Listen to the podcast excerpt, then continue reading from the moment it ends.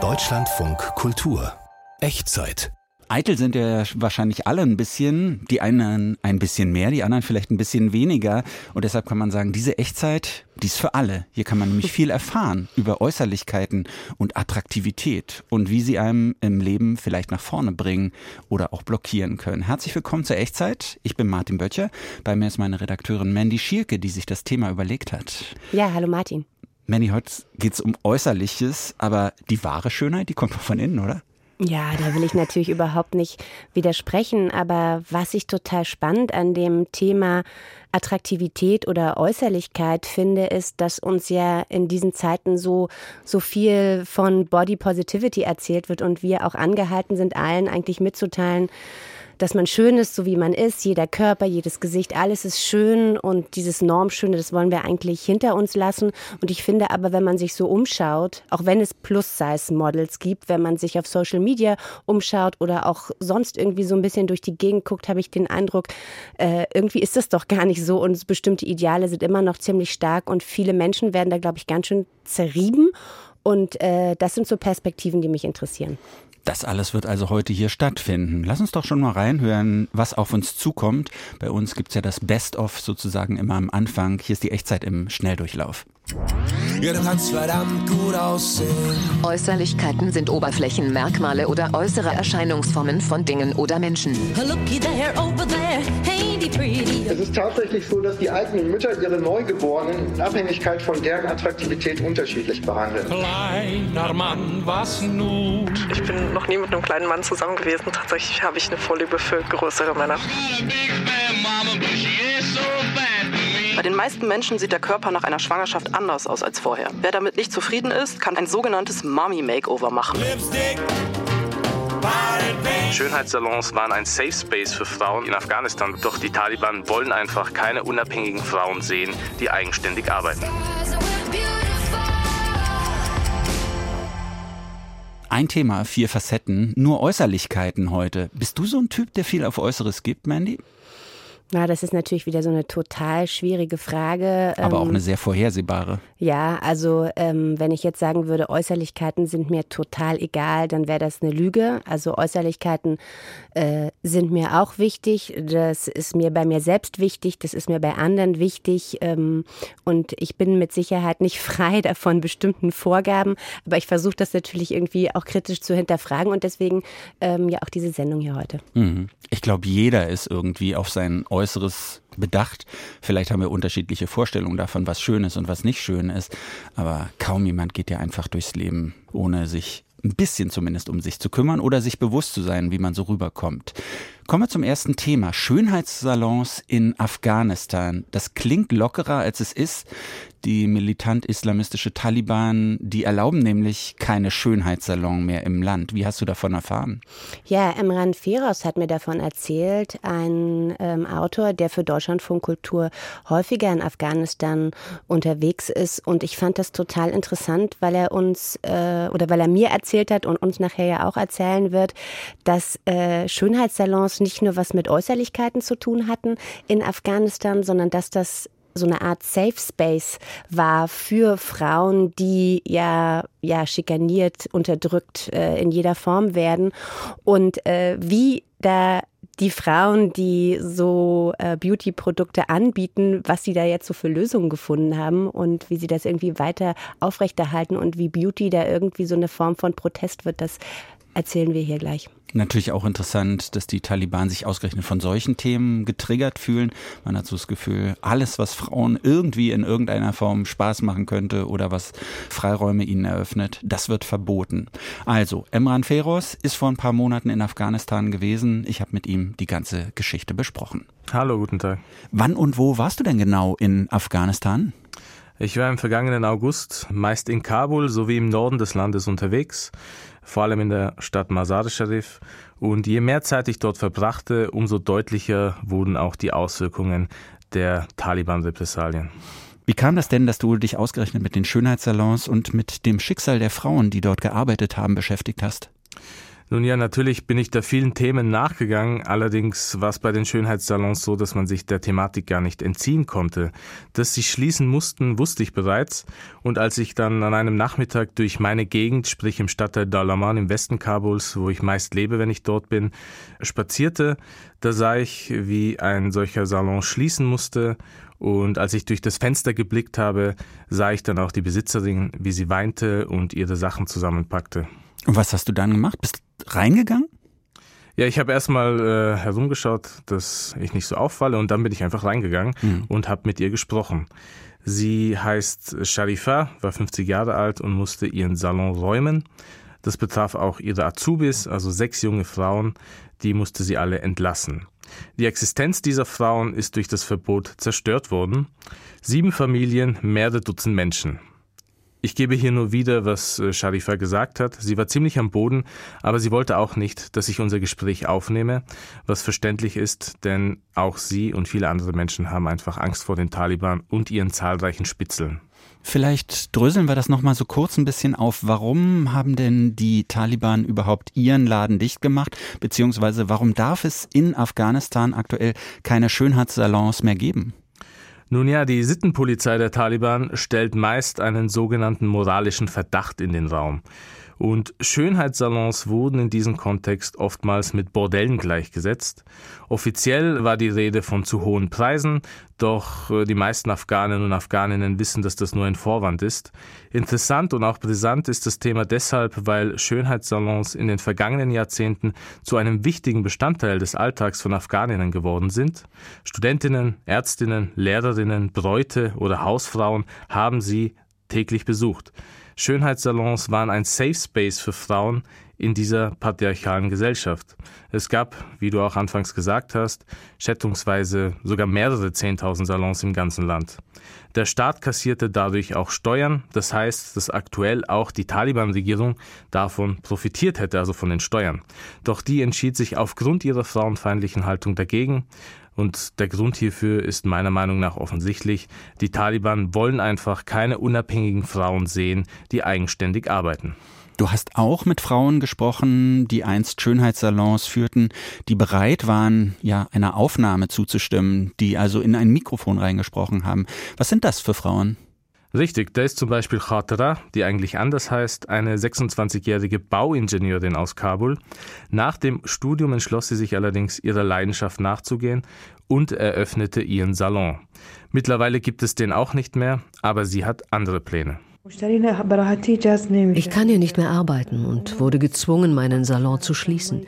Ich habe deshalb nun vor, meine Arbeit anderswohin zu verlagern. Ich werde einen neuen Salon in Pakistan eröffnen. Ich hoffe, dass die Umstände dort besser sind.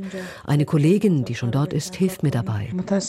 Viele Menschen hierzulande wissen das womöglich gar nicht, aber Afghaninnen legen trotz der konservativen Gesellschaftsnormen viel Wert auf ihr Erscheinungsbild.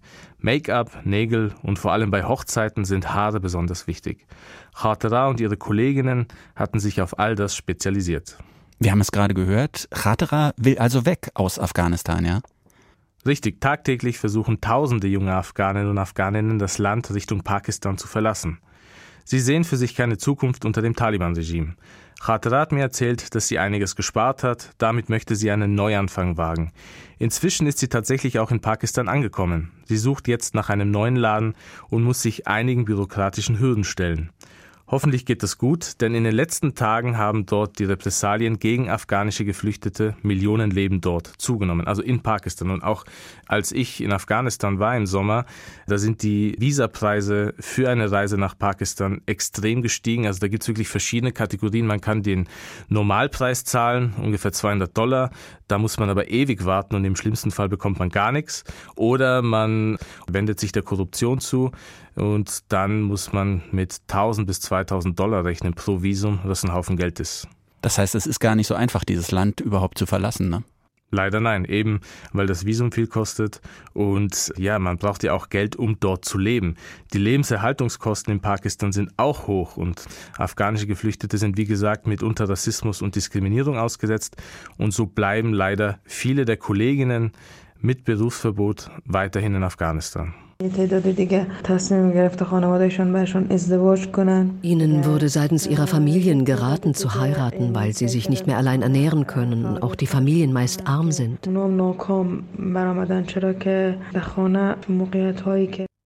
Wenn wir das Ganze nochmal zusammenfassen, das ist ja ein Drama, ne? Diese Salons, die gehörten zu den wenigen Frauenwirtschaften des Landes. Ganze Familien wurden vermutlich durch die Arbeit der Visagistinnen und Friseurinnen ernährt, oder? Richtig. Wie gesagt, ich war auch in Masar Sharif unterwegs. Dort habe ich Sarifa getroffen, die eigentlich auch anders heißt. Sarifa ist Mitte 30, Mutter von drei Kindern und verheiratet. Und die ist ganz anderen Realitäten ausgesetzt als Khotara und versucht sich nun irgendwie weiterhin in Afghanistan durchzuschlagen. Ich ernähre meine ganze Familie. Mein Mann ist körperlich behindert und kann deshalb nicht arbeiten. Die Schließung der Salons ist für uns deshalb verheerend. Auch Sarifa hat ein ganzes Team in ihrem Salon.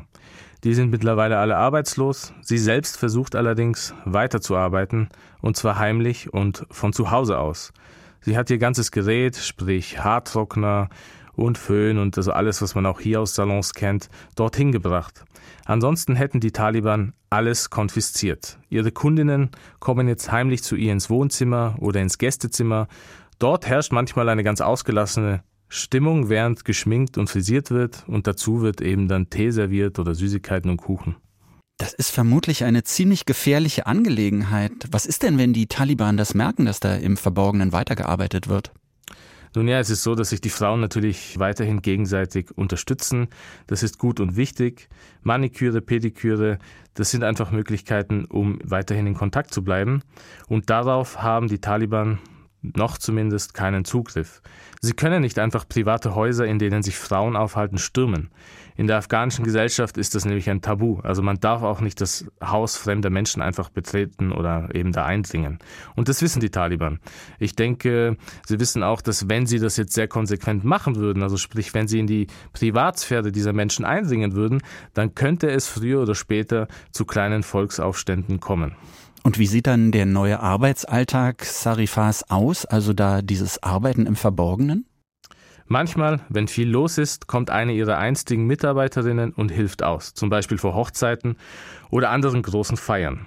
Alles, auch die Bezahlung wird im Privaten geregelt. So bleibt ihr sogar mehr Geld als früher, einfach auch, weil sie keine Steuern zahlen muss.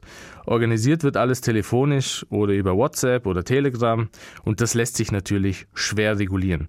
Frauen wie Sarifa machen auch deutlich, dass das neue Taliban-Regime sich nicht wie in den 1990er Jahren verhalten kann. Die Digitalisierung schafft nämlich für ihre Opfer Nischen und neue Möglichkeiten. Schönheits- und Friseursalons in Afghanistan müssen im Verborgenen arbeiten und das tun sie auch. Und unser Kollege Emran Feroz, der hat sich das Ganze angeguckt und dort mit betroffenen Frauen gesprochen. Vielen Dank für dieses Gespräch. Danke Ihnen. Afghanistan, Schönheitssalons, das sind so die Themen, die einem klar machen, wie privilegiert wir eigentlich sind, wir in Deutschland, oder? Also kommt mir immer bei diesen Themen so vor, wir regen uns über alles Mögliche auf und auch über unsere Schönheit machen wir uns Gedanken, über unsere Attraktivität, aber anhand solcher Themen merkt man schon, dass wir privilegiert sind, oder? Ja, absolut, natürlich. Mhm. Also, dass man überhaupt Gedanken dafür aufwenden kann, das ähm, hat ja damit was zu tun, dass man dafür auch Freiraum hat. Und wenn man äh, mit anderen Widrigkeiten beschäftigt ist, bleibt dafür vielleicht nicht viel Raum oder manchmal vielleicht gerade dann, weil es irgendwie total wichtig ist, irgendwie so äh, irgendwie in good shape zu bleiben, um irgendwie auch so durchzukommen, weil Äußerlichkeiten sich dann vielleicht auch manchmal auf die innere Haltung ähm, übertragen können. Das glaube ich ganz fest. Mhm. Good shape ist, glaube ich, das Stichwort schon für unsere nächste Geschichte. Es geht weiter in Sachen Äußerlichkeiten und Attraktivität. Damit beschäftigen wir uns ja heute hier in dieser Echtzeit. Wir widmen uns jetzt dem sogenannten Mummy Makeover. Lustiger Name, vielleicht erzählst du kurz, Mandy, was sich dahinter verbirgt? Ja, ist ein total lustiger Name und natürlich ein Marketingbegriff und äh, dahinter verbergen sich quasi Schönheitsoperationen, die darauf abzielen, Frauen, die ein Kind zur Welt gebracht haben, äh, wieder sozusagen in den Ausgangszustand zu versetzen. Also flacher Bauch, straffe Oberschenkel, knackiger Busen, all das, was sozusagen ganz natürlich in Mitleidenschaft äh, gezogen wird, äh, in dieser Phase soll sozusagen äh, zurückoperiert werden. Man kann es ja durchaus kontrovers sehen. Ne? Klar, jeder kann mit seinem Körper machen, was er will oder was sie will, aber es ist nicht dann doch wieder die Gesellschaft, die den Druck aufbaut und einen dazu bringt, sich operieren zu lassen? Tatsächlich ist es genau ist diese, diese, dieses Phänomen Mummy Makeover, was es auch schon länger gibt. Ähm, eigentlich Ausdruck dessen, was ich zu Anfang des Podcasts gesagt habe. Das ist auf der einen Seite dieses Credo des alle sind so schön, wie sie sind und auf der anderen Seite sind diese konventionellen Schönheitsideale natürlich total äh, tief verwurzelt äh, in unserer Gesellschaft und was das äh, mit Frauen macht äh, in dem Fall und wie die dann auch so hin und her gerissen sind zwischen, ach, ich habe jetzt eben ein Kind bekommen, aber ach, irgendwie würde ich doch gern wieder äh, ein Bikini tragen können und so.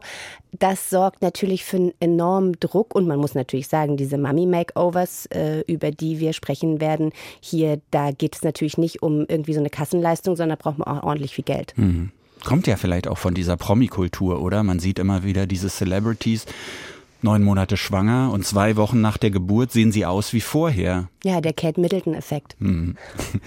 Wir hören mal, was Karen Miesenberger herausgefunden hat über das Mummy Makeover, also diese Schönheits-OP, die den weiblichen Körper nach einer Schwangerschaft wieder in Form bringen soll.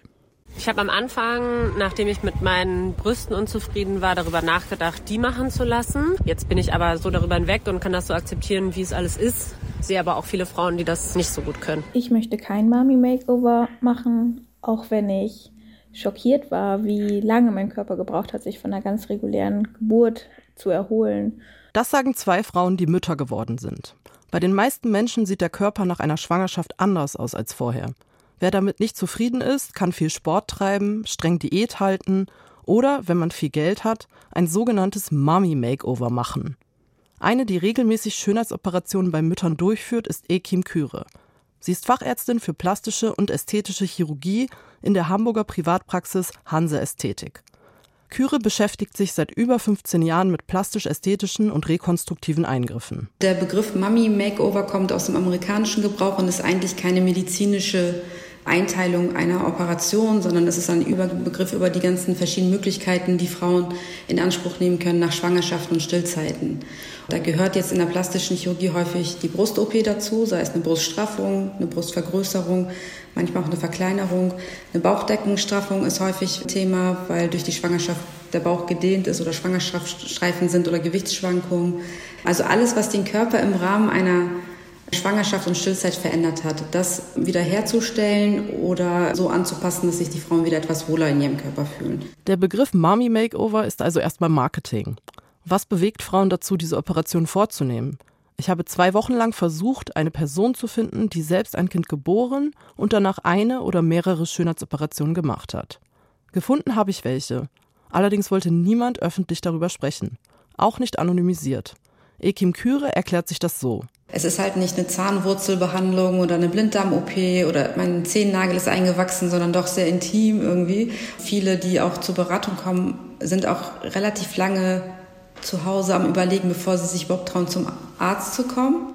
Ein schambehaftetes Thema also, auch weil man die eigene Unzufriedenheit mit dem Körper öffentlich preisgibt.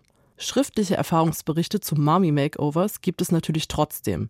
In Internetforen, auf Social Media und Bewertungsportalen.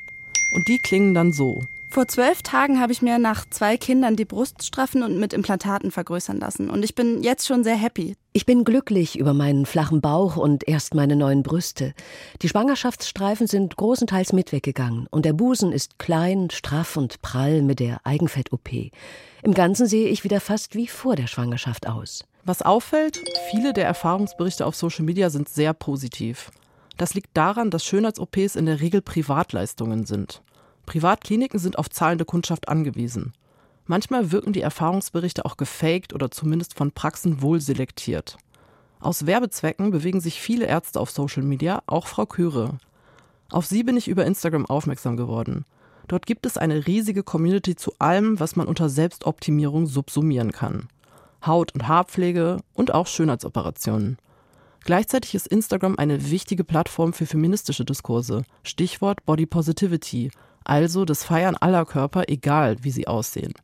Wie passt das mit Mommy Makeovers zusammen? Die Body Positivity Bewegung eigentlich eine gute, mit einer guten Intention, aber das macht halt Druck auf die Frauen, die so einen richtigen Leidensdruck haben und die das gar nicht erreichen. Und im Spannungsfeld zwischen konventionellen Schönheitsidealen und dem Anspruch, dass jeder Körper schön ist, steigt die Verunsicherung von Frauen, vor allem nach mitunter enormen Veränderungen durch eine Schwangerschaft. Die Kosten für Mummy Makeovers werden in der Regel übrigens nicht von der Krankenkasse getragen. Und die Operationen können teuer sein. Bruststraffungen beginnen ab 3000 Euro. Nach oben ist der Betrag für alles, was unter Mummy Makeover fällt, offen, weil darunter mehrere Eingriffe kombiniert werden können. Machen das also nur Reiche? Tatsächlich, die meisten Frauen, die zu mir kommen, sind ganz normale Frauen. Das ist nicht die oberste 5%-Schicht in Deutschland, sondern die meisten zahlen das in Raten oder haben sich was angespart. Und die, die sich das leisten, sind nicht die, die sagen, ach, ich habe mal eben so kurz drüber nachgedacht, sondern da sitzen tatsächlich die, die Mütter, die halt vor ein, zwei Jahren ihre Kinder äh, bekommen haben oder ihr Kind bekommen haben und sich das mühsam zusammengespart haben oder halt in Raten abzahlen. Ein Mami Makeover ist also erstmal ein Begriff aus dem Marketing, unter dem sich viele mitunter sehr teure Eingriffe subsumieren. Und Frauen können mit ihrem Körper natürlich machen, was sie wollen. Trotzdem wäre es schöner, wenn es weniger Druck gäbe, auf eine bestimmte Art und Weise auszusehen. Mummy Makeovers. Dahinter steckt natürlich der Wunsch, möglichst attraktiv zu sein oder zu bleiben. Schönheit nicht unbedingt ein Selbstzweck, aber wie wir gleich herausfinden werden, Schönheit macht sich auch bezahlt. Schöne Menschen haben es nämlich leichter, sagt zumindest der Attraktivitätsforscher Ulrich Rosa. Attraktivitätsforscher, ich wusste gar nicht, dass es sowas gibt. Naja, ähm, der Professor Ulrich Rosa ist Soziologe, aber sein Steckenpferd ist halt die Auswirkung von Aussehen auf die Chancen im Leben. Und äh, er hat halt durch viele Forschungen herausgefunden, dass es irgendwie kaum eine Facette im Leben gibt, die dir keine Vorteile bringt oder wo du keine Vorteile hast, äh, die mit dem Aussehen zu tun haben. Und womit das zu tun hat und wie er überhaupt Schönheit und Attraktivität definiert, das interessiert mich natürlich total. Und genau über diese Themen habe ich mit ihm gesprochen. Er kann es ganz genau erklären. Hallo, ich grüße Sie. Sie befassen sich beruflich mit gutem Aussehen und damit, welche Folgen gutes Aussehen auf unser Leben haben kann. Haben es attraktive Menschen im Leben leichter? Ja, das kann man in der Tat so bestätigen. Attraktive Menschen haben es in nahezu allen Lebensbereichen, in nahezu allen Lebensphasen leichter als ihre weniger ansehnlichen Zeitgenossinnen. Bei der Partnerwahl, da haben wir das wahrscheinlich alle schon mal beobachtet, dass es sehr von Vorteil ist, wenn man attraktiv ist. Wo ist das noch so?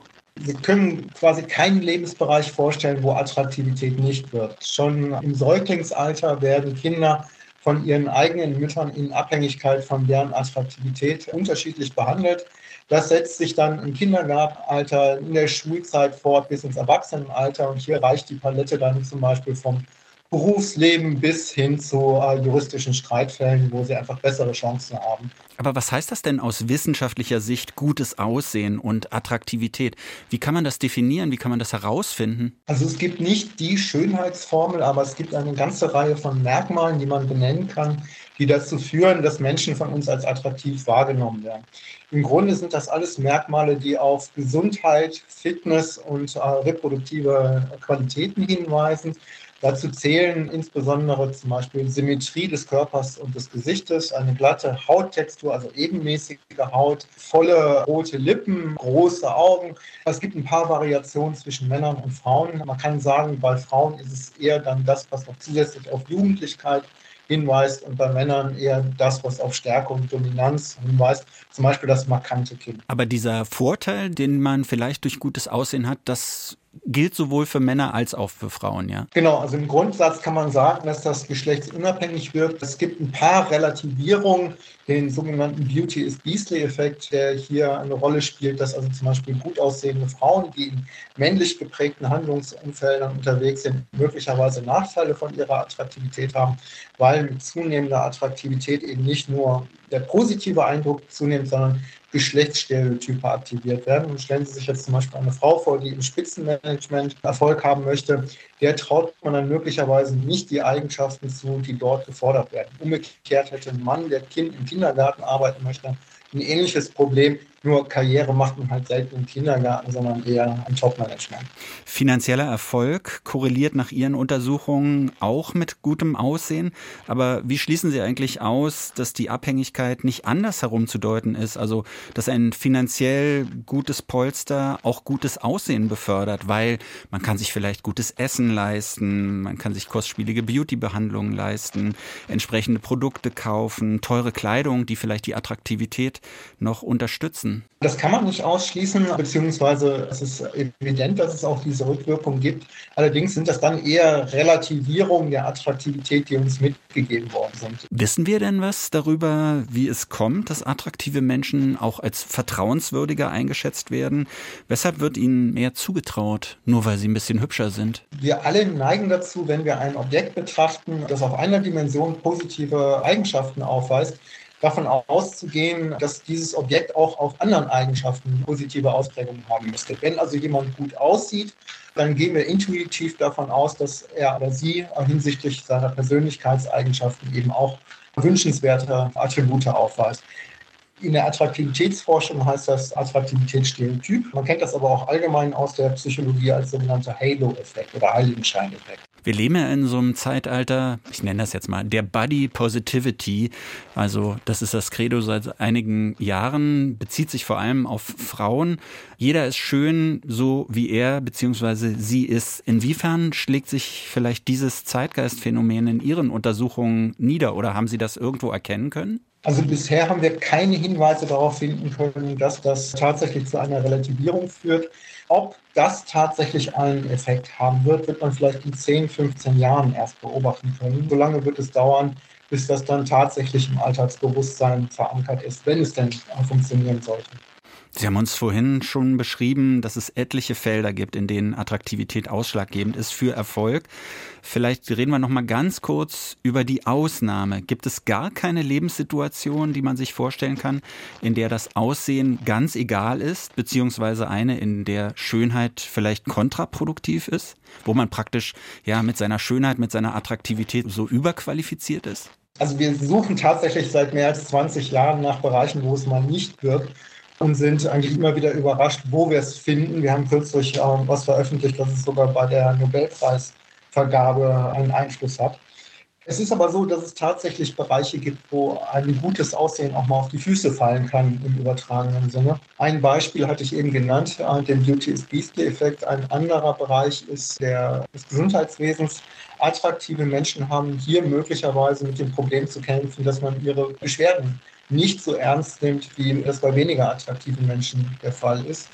Ein dritter Bereich ist, wenn Sie zum Beispiel nachweislich Ihr gutes Aussehen eingesetzt haben, um sich einen unlauteren Vorteil zu verschaffen, oder zumindest aus Sicht der Betrachtenden, dann werden sie härter abgestraft als weniger gut aussehende Menschen. Zum Beispiel Heiratsschwindler haben umso härtere Strafen bekommen, je attraktiver sie waren. Und ähnliches zum Beispiel bei Trickbetrügern, wenn das Aussehen da eine Rolle spielt. Der Betrug fällt dann vielleicht leichter, die Strafe fällt höher aus. Aber ansonsten gilt, die schönen Menschen haben es leichter im Leben. Irgendwie ungerecht. Aber so ist es wohl. Vielen Dank, Ulrich Rosa.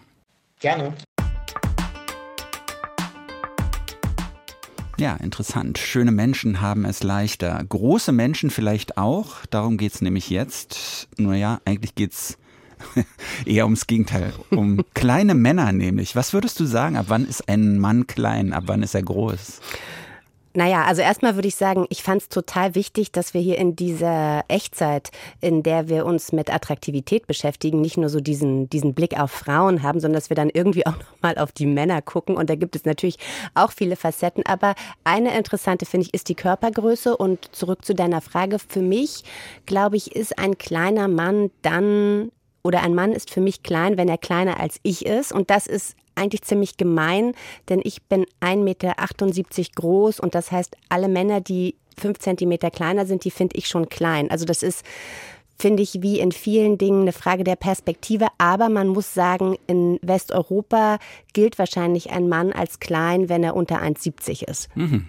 Okay, dann bin ich nicht klein. Ich bin 1,76, yes. aber ist natürlich auch nicht groß. Ne? Ich habe überlegt, ich war auch schon mit größeren Frauen zusammen Und äh, es gibt ja Männer, für die würde das gar nicht in Frage kommen. Es gibt genauso Frauen, für die es nicht in Frage kommt, mit kleineren Männern zusammenzukommen. Andererseits muss man sagen, hat auch nicht geklappt bei mir. Ne? Die großen Frauen haben mich dann irgendwann verlassen. Aber ich glaube nicht, dass es was mit der Größe zu tun hat. Komisch ja, und wenn ich dafür ja. dazu sagen darf, also Matthias Finger, der das hier recherchiert hat, der wird äh, uns in dem Stück, äh, das er für uns gemacht hat, ja auch noch erzählen, welche Vorteile kleine Männer auch für Frauen haben. Also mhm. das wird spannend. Ja, und ähm, auch da natürlich nochmal dieser Hinweis, Body Positivity, die ja eigentlich ein großes Thema ist gerade, scheint in diesem Zusammenhang auch noch keine große Rolle zu spielen. Ja, das war so ein bisschen der Anlass äh, für, für diese Recherche. Denn ich hatte so den Eindruck, dass das Thema Body Positivity ganz stark eigentlich immer über weibliche Menschen irgendwie gespielt wird. Und ich den Eindruck hatte, bei Männern ist das noch gar nicht so intensiv angekommen. Und äh, auch da muss es sich erkämpft werden. Und da wollte ich mal einen genaueren Blick drauf werfen. Kleine Männer verdienen weniger als große, besagen Studien. Und Frauen sollen vielfach auf größere Männer stehen. Eine Art unbewusste Prägung aus der Frühzeit, die sich bis heute hält. Bei meiner Freundin Nicole ist das auch so. Ähm, hast du denn schon mal einen kleinen Mann gedatet? Ich bin noch nie mit einem kleinen Mann zusammen gewesen. Tatsächlich habe ich eine Vorliebe für größere Männer. So alles so Richtung 1,90. Aber ist das in Zeiten der Emanzipation nicht so ein bisschen rückwärts gewandt so? Du meinst wegen des Beschützers? Ich denke, ich kann ganz gut auf mich selbst aufpassen, aber ich finde es einfach sexy. Mhm. Zum Glück bin ich eher groß. Nicole findet, dass sich manche kleine Männer gern in den Vordergrund drängeln, um überhaupt wahrgenommen zu werden. Das nerve. Alexandro sieht das ganz anders mit seinen 1,60 Meter. Ich habe es tatsächlich selber nur einmal erlebt dass eine Frau ganz ehrlich gesagt hat, nö, ich hm, hätte gern einen größeren Mann. Ich habe selber auch eine Freundin, die größer ist als ich, die schon manchmal ihre Probleme damit hat, weil sie sich gern zeigt. Sie hat ähm, wunderschöne Beine, möchte natürlich deshalb hohe Schuhe tragen und tut es oft nicht. Der Wiener Psychotherapeut Alfred Adler mutmaßte vor 100 Jahren, dass kleine Männer ein Defizit an Körpergröße durch herrisch dominantes Gebaren kompensieren. Mittlerweile ist seine Annahme umstritten, weil sich natürlich auch große Typen herrisch verhalten. Kleine Männer, ist das heutzutage also vielleicht nur noch eine Beschreibung, nicht mehr? Die Theorie vom Napoleon-Komplex, auch Tiny Man Syndrome genannt, ist immer noch im Umlauf. Na, ich empfinde das als Beleidigung, weil oft, glaube ich, wird es auch einfach nur gebraucht, um Leute so ein bisschen zu bashen. Sagt mein Freund Robert. Er nennt sich mit seinen 1,64 Meter selber Kurzi. Er ist Chef, haut gern mal auf die Kacke, wie andere auch, und will seine Körpergröße selbst nicht problematisieren. Das komme immer von außen. Dumme Sprüche muss er sich hin und wieder anhören, aber weniger als früher, sagt er. Und auch in der Konsumwelt sind kleine Männer irgendwie unterrepräsentiert. Robert findet passende und schöne Schuhe für Erwachsene, jedenfalls nur in Südeuropa. Wenn du nicht so groß bist und insbesondere kleine Füße hast, hast du in Deutschland definitiv ein Schuhproblem. Also Schuhe kaufen ist extrem schwierig. 39, 40, die sind immer zu groß und äh, das ist total strange. Ja? Als Vielflieger zwischen den Kontinenten hat Robert aber jahrelang in Asien gelebt und vor Ort seine Frau kennengelernt. Dort sind alle ein bisschen kleiner. Körpergröße ist eben auch Ansichtssache. Es gibt auch ein paar Vorteile, wenn man klein ist. Zum Beispiel Economy Class fliegen. Ich bin einmal von, von Doha nach, nach Berlin geflogen, saß neben mir so ein wirklich so ein riesenlanger Lulatsch, der hat mir derartig leid getan, der war auch schon ein bisschen älter. Der wusste nicht, wie er sitzen sollte. Da ist mir zum ersten Mal aufgefallen, was das eigentlich für ein Segen ist, wenn man irgendwie doch ein bisschen kleiner ist. Von Idealen abweichende Körperformen werden im Westen mittlerweile positiv umgedeutet. Alles geht, alle sind schön, irgendwie. In Zeiten der Body Positivity gehen vor allem Frauen offensiv mit vermeintlichen körperlichen Makeln um. Die Männer als einsame Wölfe sind noch nicht so weit, glaubt Psychotherapeut und Männerberater Florian Zeiner aus Innsbruck weil es wenig Männer gibt, die da wirklich bewusst hergehen, bewusst sagen, ich bin, bin ein Vorreiter Richtung Body Positivity. Frauen setzen sich mit dem Thema schon viel länger, viel bewusster auseinander als Männer. Also es gibt mehr Frauen, die ja bewusst sich mit dem Thema Richtung Öffentlichkeit bewegt haben. Body Positivity ist auch für Männer möglich. Sie muss erkämpft werden. Das ist halt die Idee hinter der Body Positivity Bewegung, zu sagen, hey, ich bin mit mir selber im Reinen, mit mir selber zufrieden. Gell? Wissen, dass mein Körper wahrscheinlich nicht perfekt ist. Und da merken wir, es macht einen Unterschied, wenn Männer wirklich es erstens einmal schaffen, sich damit auseinanderzusetzen und dadurch eigentlich eine Selbstakzeptanz erreichen. Die kann auch kleineren Männern beim Dating ungemein helfen, sagt Zeiner. Wer nach einer festen Beziehung sucht, sollte laut einer Studie der New York University durchaus nach kleineren Männern Ausschau halten. Statistisch gesehen heiraten sie zwar nicht so früh wie große Männer, dafür halten ihre Ehen aber länger. Ein Thema, vier Facetten, eine Echtzeit nur über Äußerlichkeiten und Attraktivität. Und damit der Satz, der in diesem Zusammenhang eigentlich immer zu hören ist, noch einmal fällt, wahre Schönheit kommt natürlich von innen. Mehr von der Echtzeit, immer zu einem Thema, ist zu finden in der DLF Audiothek App. Und wer das hier hört und ein Thema vorschlagen möchte, einfach per Mail an echtzeit.deutschlandfunkkultur.de. Mandy, vielen Dank. Hat Spaß gemacht. Ja, danke dir. Ich bin gespannt auf die Reaktion. Ich bin Martin Böttcher. Vielen Dank fürs Zuhören. Tschüss.